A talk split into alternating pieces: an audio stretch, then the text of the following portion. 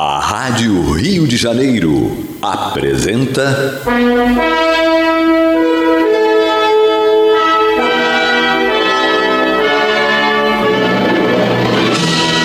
Caminho do Senhor. Programa de estudos sobre a Bíblia Sagrada com revelações inéditas a respeito de muitos ensinamentos do Cristo de Deus, ainda não perfeitamente divulgados nem compreendidos. Um programa dedicado a todos os que amam o Senhor Jesus. Criação de Acácio Fernandes Moreira e Gastão Veríssimo Brandão.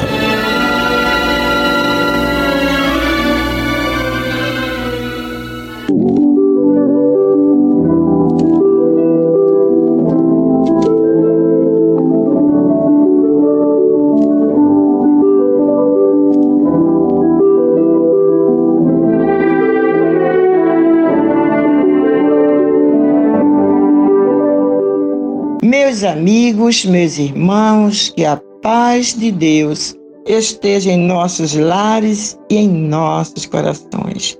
Por este desejo sincero que parte aqui de todos nós está entrando no ar pelas ondas amigas da nossa Rádio Rio de Janeiro, a emissora da Fraternidade, o programa Caminho do Senhor. Que este programa possa levar paz aos seus corações, levar harmonia aos seus lares, levar esperança, levar a alegria, aquela alegria cristã que só nos faz bem, né? não é a alegria das gargalhadas, é a alegria singela, aquela alegria que nos faz, que nos dá paz, que nos dá tranquilidade, que nos dá confiança. Essa alegria de saber é, vamos, podemos dizer, alegria oriunda de uma mente tranquila, de um dever cumprido, né? Essa alegria que nós desejamos para vocês e muita paz, muita paz aos seus corações e aos seus lares. Hoje, terça-feira, é dia do nosso culto, né? O primeiro culto do mês de maio, é o primeiro programa e o primeiro culto. Vamos então nos preparar fazendo a prece inicial do nosso culto de hoje.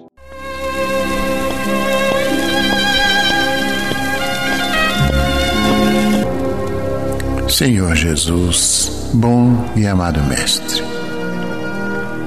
aqui estamos nós reunidos em Teu sacrossanto nome para mais um culto cristão do Teu Evangelho em nosso lar.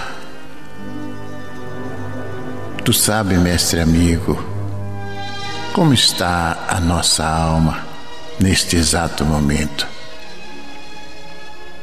Tu disseste aos teus discípulos e, consequentemente, a todos nós: Vinde a mim, todos vós que estáis cansados e oprimidos, e eu vos aliviarei. É o que estamos fazendo nesse instante, Senhor, de almas ajoelhadas rogando para que tu possas, Senhor, nesta noite, neste momento em que estamos reunidos, contritos neste objetivo de buscar através do teu Evangelho o alimento para a nossa alma, para o nosso espírito. Dá, mestre amigo, que nesta noite possamos nós realmente alimentarmos a nossa alma através das lições que serão ministradas através do teu Evangelho. Que possamos nesta noite, mestre amigo, receber destes amigos da espiritualidade uma limpeza espiritual em cada um de nós, em nosso ambiente que tu possas colocar nesta água sobre a nossa mesa o remédio necessário aos nossos males físicos ou psíquicos. Que tu possas ainda, Senhor, beneficiar esses irmãos relacionados em nossos livros de preces. E que em teu nome, em nome desses falangeiros do bem que nos assistem, acima de tudo e de todos, em nome de Deus, pedimos permissão para considerar iniciado o nosso culto cristão do Evangelho do Lar da noite de hoje. Que assim seja. Bem, como primeira lição, nós estamos estudando, analisando, refletindo, tentando né, fazer tudo isso sobre as páginas que o nosso Emanuel dita através do nosso Chico Xavier que estão no, no livro Fonte Viva. A de hoje é a lição 67, intitula-se Modo de Sentir. E ele se inspira na Epístola de Paulo aos Efésios, no capítulo 4, versículo 23. Paulo dizendo aos Efésios: Renovai-vos pelo Espírito no vosso modo de sentir. Renovai-vos pelo Espírito no vosso modo de sentir. Então vamos ver o que é que o nosso Emmanuel nos fala sobre isso.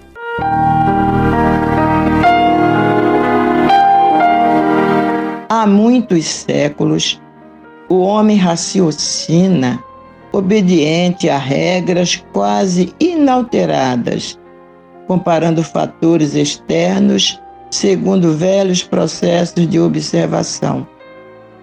Rege a vida física com grandes mudanças no setor das operações orgânicas fundamentais e maneja a palavra como quem usa os elementos indispensáveis a determinada construção de pedra, terra e cal. Nos círculos da natureza externa em si, as modificações em qualquer aspecto são mínimas, exceção feita ao progresso avançado nas técnicas da ciência e da indústria. No sentimento, porém, as alterações são profundas. Nos povos realmente educados, ninguém se compraz com a escravidão dos semelhantes, ninguém joga impunemente com a vida do próximo e ninguém aplaude a crueldade sistemática e deliberada quanto antigamente. Através do coração, o ideal de humanidade vem sublimando a mente em todos os climas do planeta. O lar e a escola, o templo e o hospital, as instituições de previdência e beneficência são filhos da sensibilidade e não do cálculo. Um trabalhador poderá demonstrar altas características de inteligência e habilidade. Mas, se não possui devoção para com o serviço, será sempre um aparelho consciente de repetição, tanto quanto o nosso estômago é máquina de digerir há milênios. Só pela renovação íntima progride a alma no rumo da vida aperfeiçoada.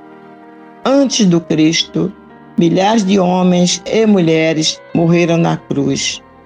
Entretanto, o madeiro do Mestre converteu-se em luz inextinguível pela qualidade de sentimento com que o crucificado se entregou ao sacrifício, influenciando a maneira de sentir das nações e dos séculos. Crescer em bondade e entendimento é entender a visão e santificar os objetivos, ou melhor, é estender a visão e santificar os objetivos na experiência comum. Jesus veio até nós a fim de ensinar-nos, acima de tudo, que o amor é o caminho para a vida abundante. Vives sitiado pela dor, pela aflição, pela sombra ou pela enfermidade? Renova o teu modo de sentir pelos padrões do Evangelho e enxergarás o propósito divino da vida, atuando em todos os lugares com justiça e misericórdia, sabedoria, e entendimento.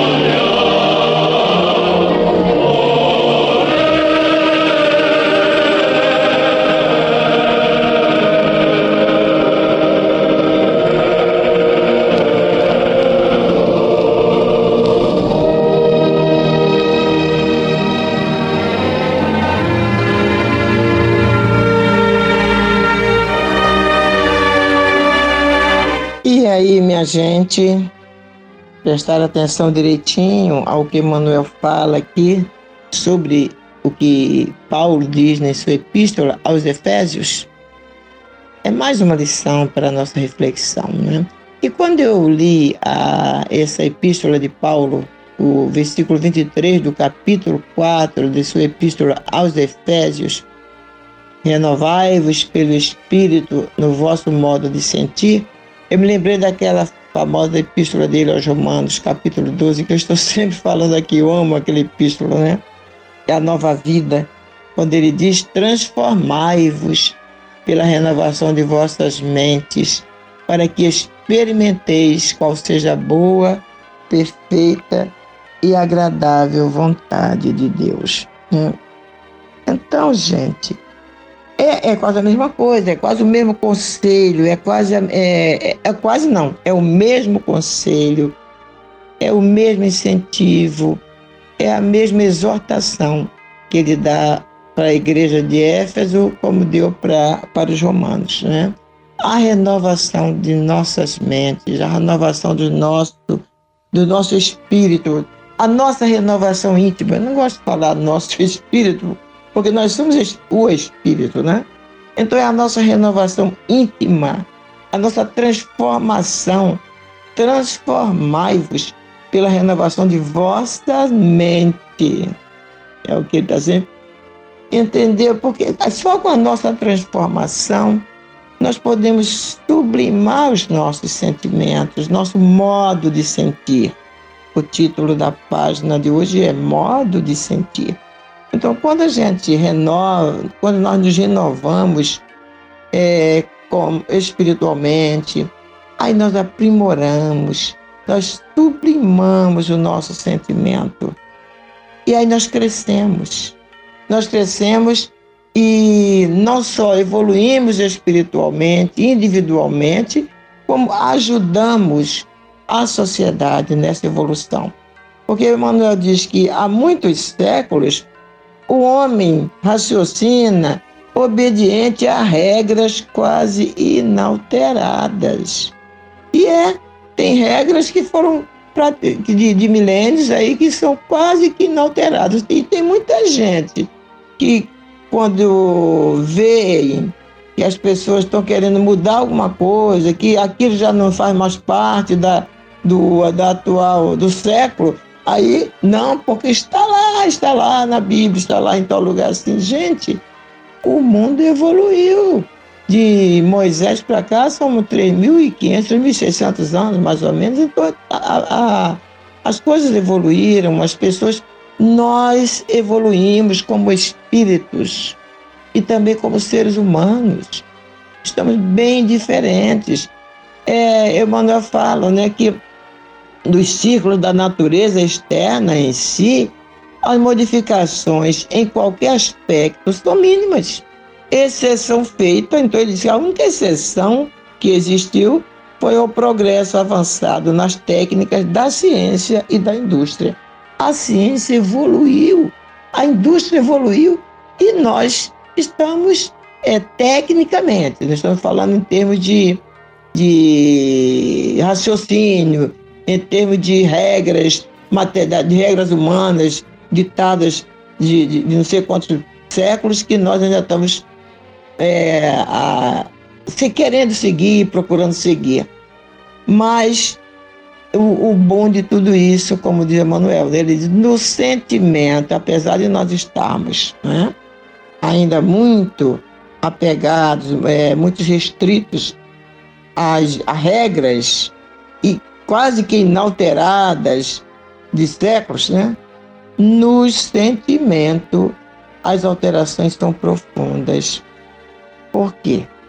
Porque atualmente, na, na civilização realmente educada, ninguém mais se compraz com a escravidão do, do nosso semelhante.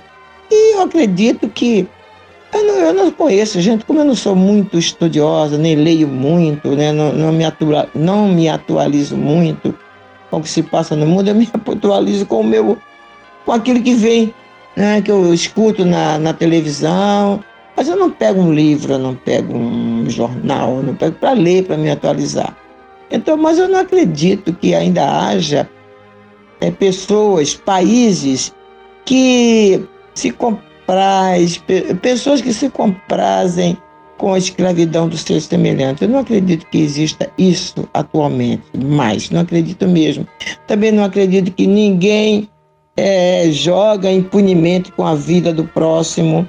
Há, há sim, ainda seres humanos, ainda nossos irmãos ainda escravos do, do erro, da ignorância, que matam, que roubam, que estupram, mas eles estão a caminho da evolução também. Né? E dentro dessas pessoas, apesar dessas maldades, Deus tem a centelha divina lá dentro que vai se vai, vai ajudá-los a se transformar. Nós já fomos assim, nós já fomos assim, né? e já, hoje já não, já não. Nós conseguimos aplaudir a crueldade não dá para a gente fazer isso, né? Como antigamente. Antigamente é, é só a gente lembrar dos circos romanos, o que era feito, o que acontecia, e que as pessoas né, se compraziam, batiam palmas, vibravam com a, os cristãos sendo queimados, sendo crucificados, sendo devorados por leões. Isso não acontece. Graças a Deus, nós já não estamos mais nessa. Graças a Deus. Se tem pessoas ainda que estão ainda afinadas com o mal, é uma minoria. Essa, e essa minoria consegue deixar a sociedade doente. Porque a gente não, quando assiste essas coisas, a gente se sente mal, né? Nos, nos causa mal, mal-estar, nos causa angústia, tristeza na alma. Mas vamos lá. Através do coração, diz o Emmanuel, o ideal de humanidade vem sublimando a mente em todos os climas do planeta. Então, primeiro é nos transformar, não é? O nosso coração, os nossos sentimentos, para sublimarmos a mente. Diz Emmanuel, eu falei que nós nos transformávamos, temos transformado pela renovação de vossas mentes, diz o Paulo, não foi eu que disse, não. É, para que nós entendêssemos qual é a perfeita, é, é agradável vontade de Deus. Emmanuel, no fundo é a mesma coisa, gente. É só é, é evoluir em alguma parte para que todo nosso, todo nosso ser seja aprimorado, seja sublimado. O lar e a escola, diz ele, né? o templo e o hospital, as instituições da previdência e beneficência são filhos da sensibilidade e não do cálculo. Exatamente. Quem criou essas instituições não criou por cálculo, através de cálculo, criou por sentimentos. É, naturalmente, pessoas que estavam querendo melhorar a sociedade em que viviam e que foram inspiradas na criação dessa, dessas instituições. Né? O lar é uma criação divina, claro. Né? Um trabalhador poderá demonstrar altas características de inteligência e habilidade, mas se não possui devoção para com o serviço, será sempre um aparelho consciente de repetição, tanto quanto o estômago é máquina de digerir há milênios, que desde que nós fomos criados, o nosso estômago foi feito como sendo é, é, uma função é uma máquina de digerir a nossa alimentação. E é isso, mas a função dele é esta.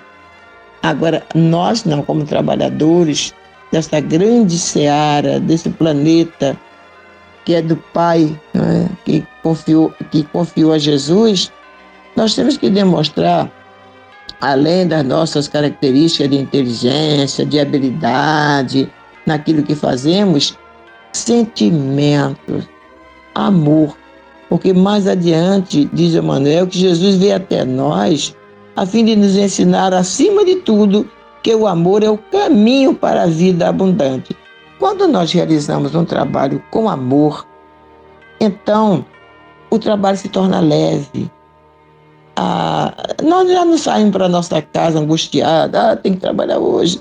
A segunda-feira não é um peso, né? Porque eu digo isso, meus irmãos, porque era peso para mim durante muito tempo. Foi um peso, né? Eu ia trabalhar, largava meus filhos pequenininhos em casa. Quando chegava domingo à noite, eu já estava chateada porque eu ia deixá-los para ir trabalhar. Mas se eu tivesse colocando mais amor, se eu estivesse colocando mais amor no meu trabalho, que era o meu ganha-pão, talvez as, as segundas-feiras, as semanas não fossem tão pesadas, não é? Tudo depende de nós e é aquilo que a gente está sempre afirmando aqui. A nossa felicidade depende de nós, como também a nossa felicidade. Nós somos os nossos grandes problemas. As coisas que vêm de fora não podem nos fazer mal, não podem nos atingir, meus irmãos. O que pode realmente, o que pode, que nos faz infeliz, é a nossa conduta, é o nosso pensamento fora das leis divinas, são as nossas palavras impróprias, são os nossos atos impensados. Isso é que nos fazem mal, isso é que nos constrange, constrange e que nos deixa infelizes. Então, aquilo que parte de nós, como diz o Roder, né, o mal que os outros me fazem, não me faz mal, porque não me torna uma pessoa má. Ele não fala assim. Ele diz o seguinte, deixa eu falar, o Gastão repetiu tanto isso aqui no programa, né? Já que me veio à mente, vamos lá. O mal que os outros me fazem não me faz mal, porque não me faz mal. Então, o mal com L que os outros me fazem não me faz mal, quer dizer, não me, não me, não me prejudica, mal com L porque não me faz mal com o, porque não me torna uma pessoa má. O mal com ele que eu faço aos outros me faz mal, me prejudica, me deixa infeliz, esse mal com ele. Ah, o mal com ele que eu faço aos outros é, me faz mal com ele, porque me faz mal com o. É complicado, né? O mal que eu faço aos outros, não é? Me faz mal, me prejudica, porque me torna uma pessoa má. É um jogo aí de palavras aí do, do Roden, que o Gastão gostava muito de dizer aquilo, né? Ele estava sempre repetindo. Então é isso aí. Emmanuel termina dizendo o seguinte: Vives sitiado pela dor, pela aflição, pela sombra ou pela enfermidade? Renova o teu modo de sentir pelos padrões do Evangelho e enxergarás o propósito divino da vida atuando em todos os lugares, com justiça e misericórdia, sabedoria e entendimento a vontade de Deus atua em nós sempre, sempre com justiça e misericórdia, sabedoria e entendimento. Vamos fazer um pequeno intervalo e voltamos já já.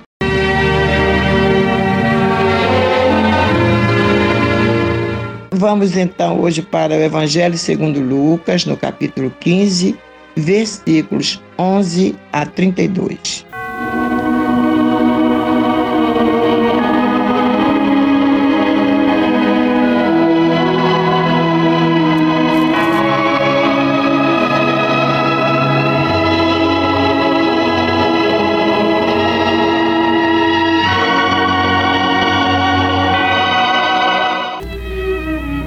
Continua Jesus nos ensinando através de parábolas, dizendo: Certo homem tinha dois filhos.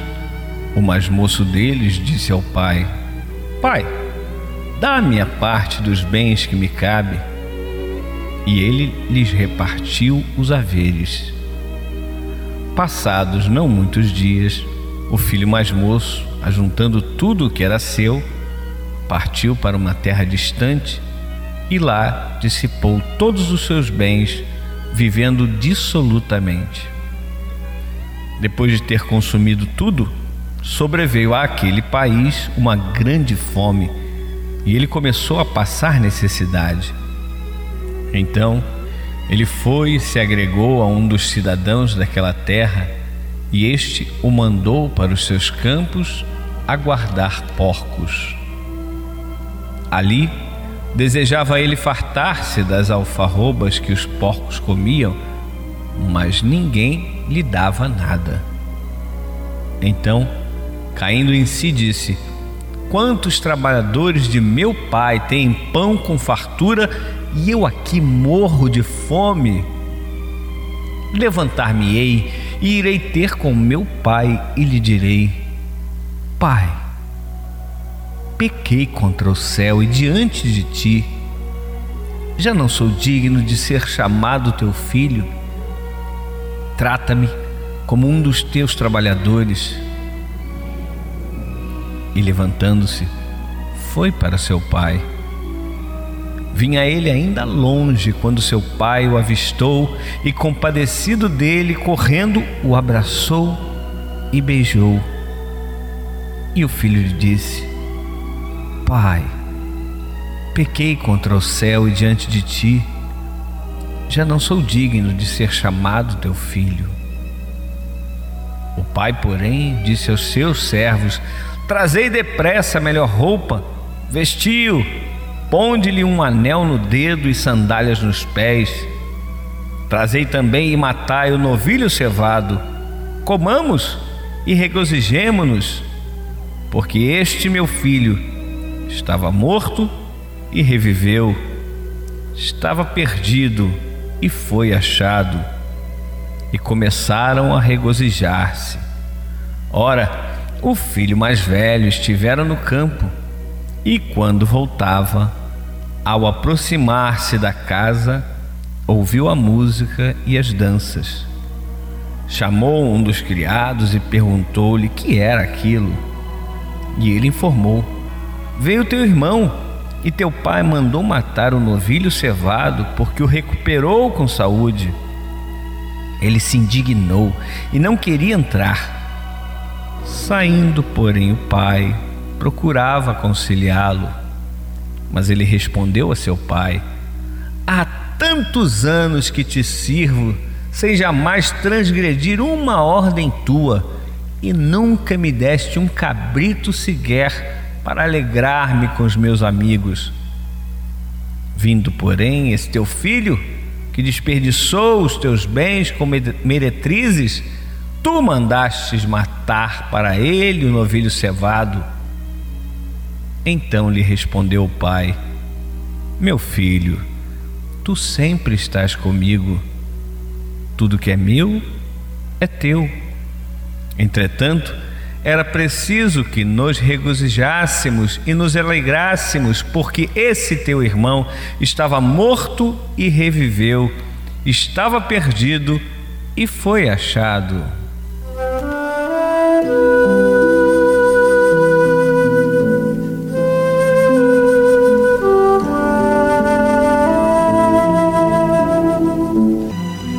Respondendo aos murmuradores que o censuravam, por conviver com gente de má fama, Jesus proferiu a parábola do filho pródigo que acabamos de ouvir.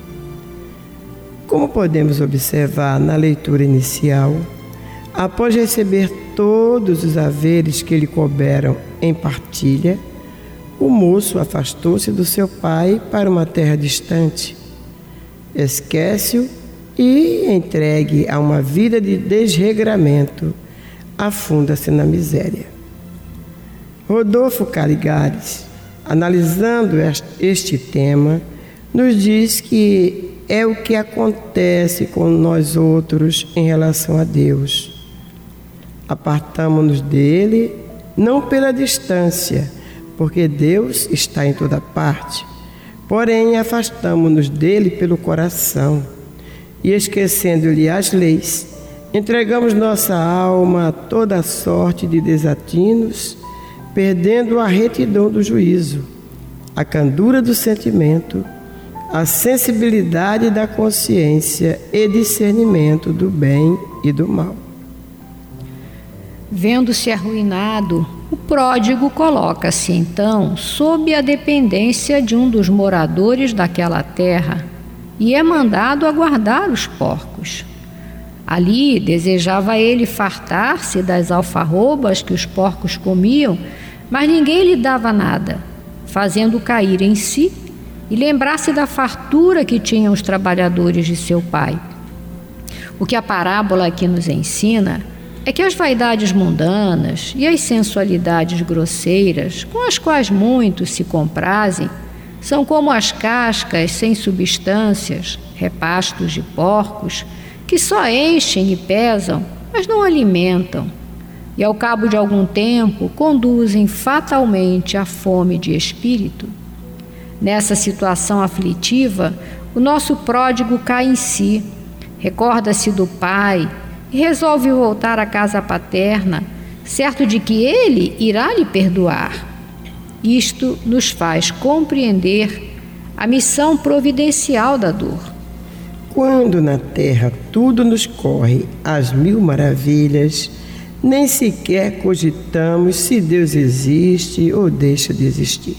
Porém, se visitados pelo sofrimento, nossa alma quebrantada logo se volta para o céu, porque só de lá nos podem vir as consolações e o refrigério de que necessitamos. Mas, continuando, vemos que o filho pródigo põe-se então a caminho. E quando ainda vinha longe, o seu pai o avistou.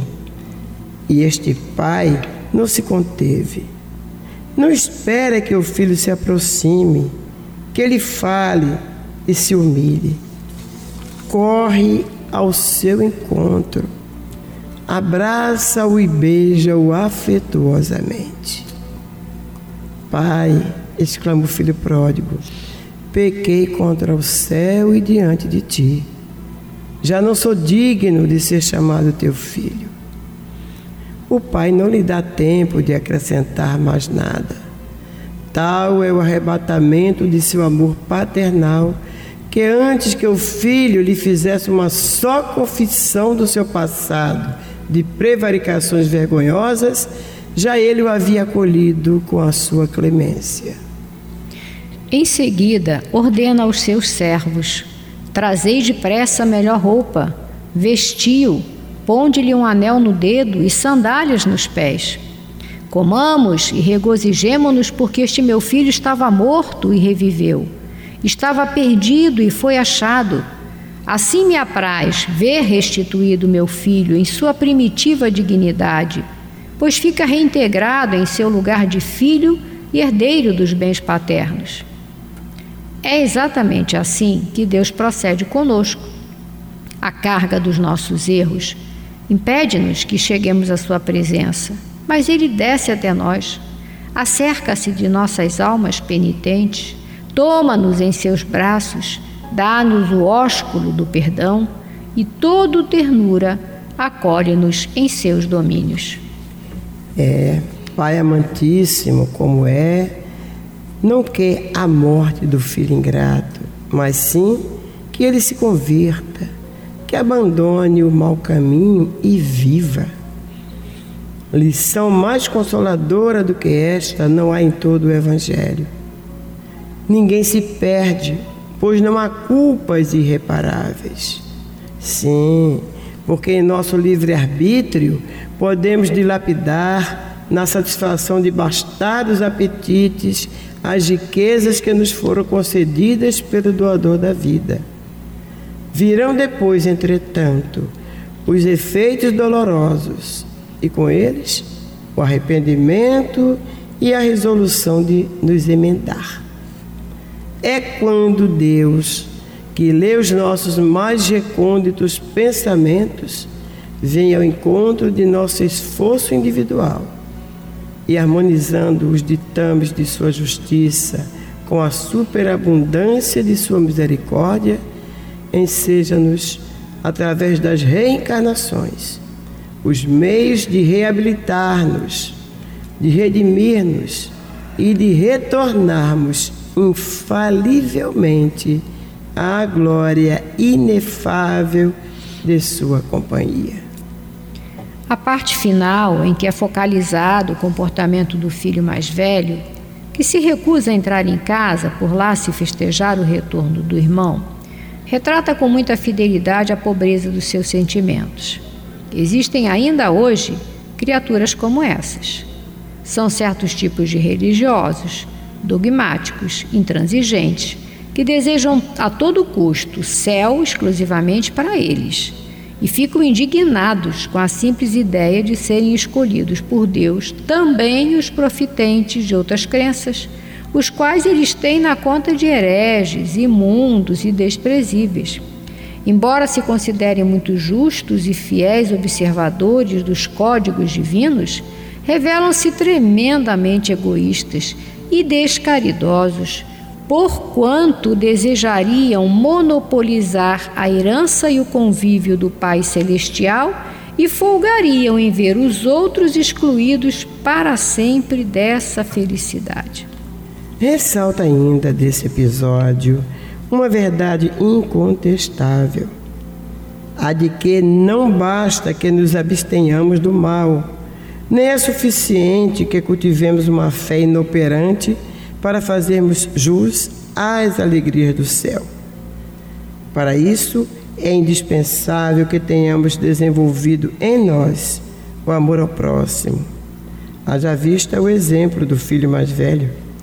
Arvora-se em puritano, gaba-se de nunca ter contrariado o pai, mas o seu coração é todo mesquinhez. E, devorado por inveja torpe, não percebe que o seu despeito contra o próprio irmão o impede de compartilhar do regozijo que vai pela casa paterna. Ouçamos atentamente a sua queixa e notemos quanto azedume ressalta. Há tanto tempo que te sirvo sem jamais transgredir uma ordem tua e nunca me deste um cabrito sequer para alegrar-me com os meus amigos. Vindo, porém, esse teu filho, que desperdiçou os teus bens como meretrizes, tu mandas-lhe matar um novilho cevado. E por falta de caridade, ou seja, de amor ao próximo, o primogênito não quis ver naquele pródigo seu irmão, cuja volta o devia alegrar. E assim termina a parábola do filho pródigo com o primogênito de fora. Sabemos, todavia, que a vida é eterna e que as portas do céu jamais se fecham, permanecendo abertas para os pecadores arrependidos de todos os matizes. Assim sendo, uns mais cedo, outros mais tarde, todos hão de cair em si. E desse despertar de consciência, dessa contrição sincera, resulta sempre o retorno aos braços amoráveis e ternos do Criador. Aprendamos, pois, a lição áurea que o Divino Mestre nos deixou.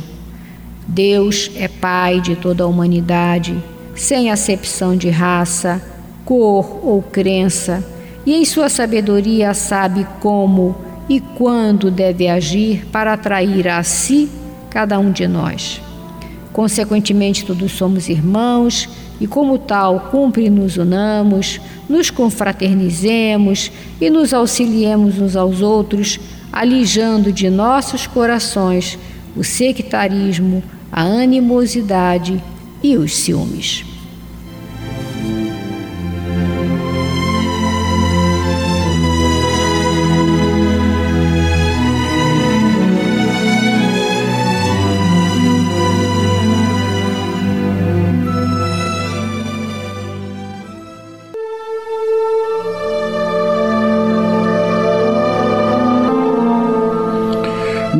Irmão, minha irmã, se o seu coração está angustiado e lhe falta ânimo para enfrentar os obstáculos da vida diária, se você sente-se só, incompreendido pelos que lhe rodeiam, se alguma dor física ou moral está atormentando-lhe, tirando-lhe as horas de sono, enfim, se você está sofrendo, lembre-se, você não está só.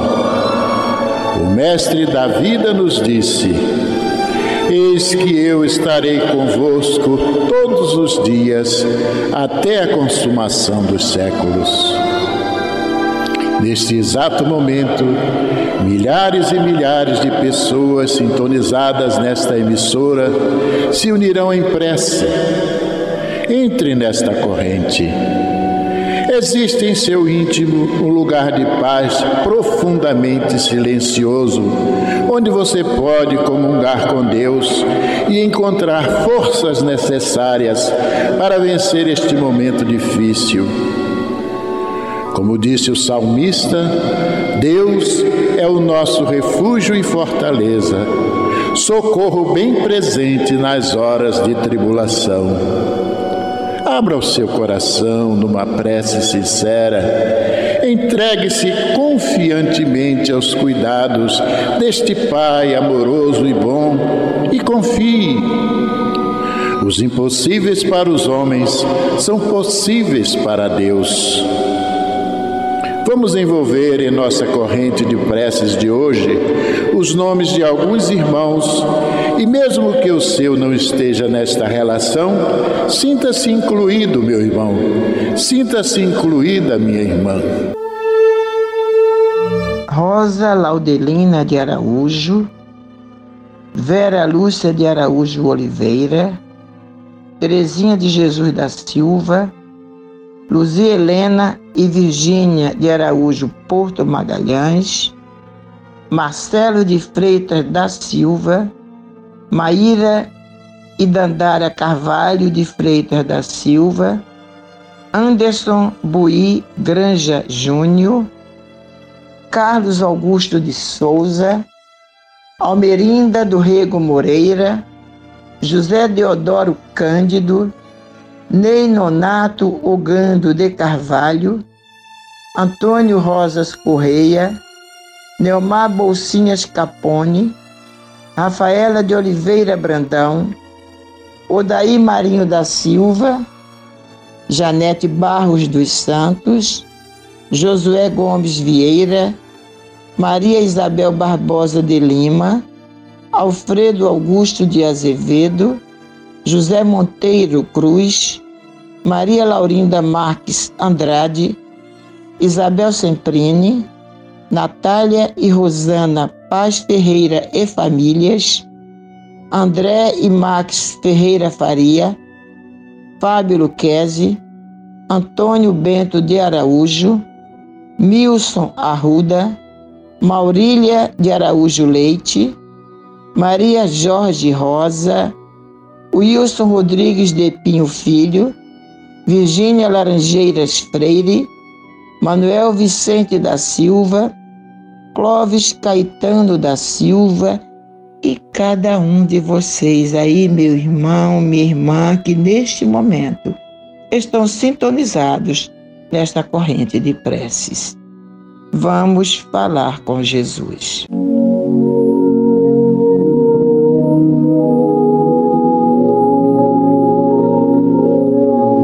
Pai nosso dos céus, Santo é o teu nome.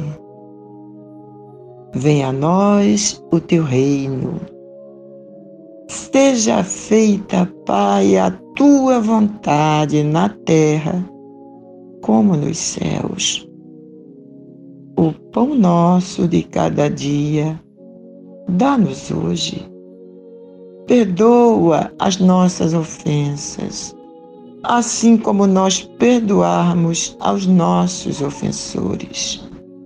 Não nos deixes cair em tentação e livra-nos de todo o mal, porque teu é o reino e o poder e a glória para sempre.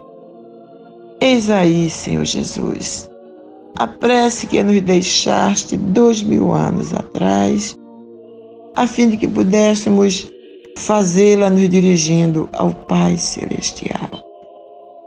Mas nós queremos, Senhor, que tu possas, nós te pedimos que tu possas levar a nossa prece até Ele, interceder por cada um de nós. O mundo está doente, Jesus, tu sabes. As pessoas estão doentes. Temos visto ultimamente nas mídias quadros tenebrosos, Senhor. Mas tudo isso nós fomos avisados de que iria acontecer. Por isso nós te pedimos, Jesus, interceda por nós junto ao Pai Celestial e dá-nos, Senhor, a tua luz. Esta luz que pode dispersar todas as nossas dúvidas. Dá-nos a tua força, Jesus, a fim de que possamos nos erguer nas horas de desânimo. Dá-nos o teu bálsamo para curar todas as nossas feridas do corpo e da alma. E ser Jesus com cada um de nós, principalmente com os que estão sofrendo nos leitos dos hospitais, as dores no corpo. Mas aqueles, Senhor Jesus, que estão nas ruas drogados, fora de si, olha por eles, Senhor, e dá aos nossos governantes, Jesus, a luz para que eles possam ajudar esses irmãos de alguma forma. Sabemos que eles escolheram, foram, foi escolha deles. Mas que em nós o sentimento de empatia em nossos governantes seja muito grande, muito profundo, para ajudar esses irmãos, onde quer que esteja, em todos os recantos deste planeta. É o nosso pedido de hoje, Jesus.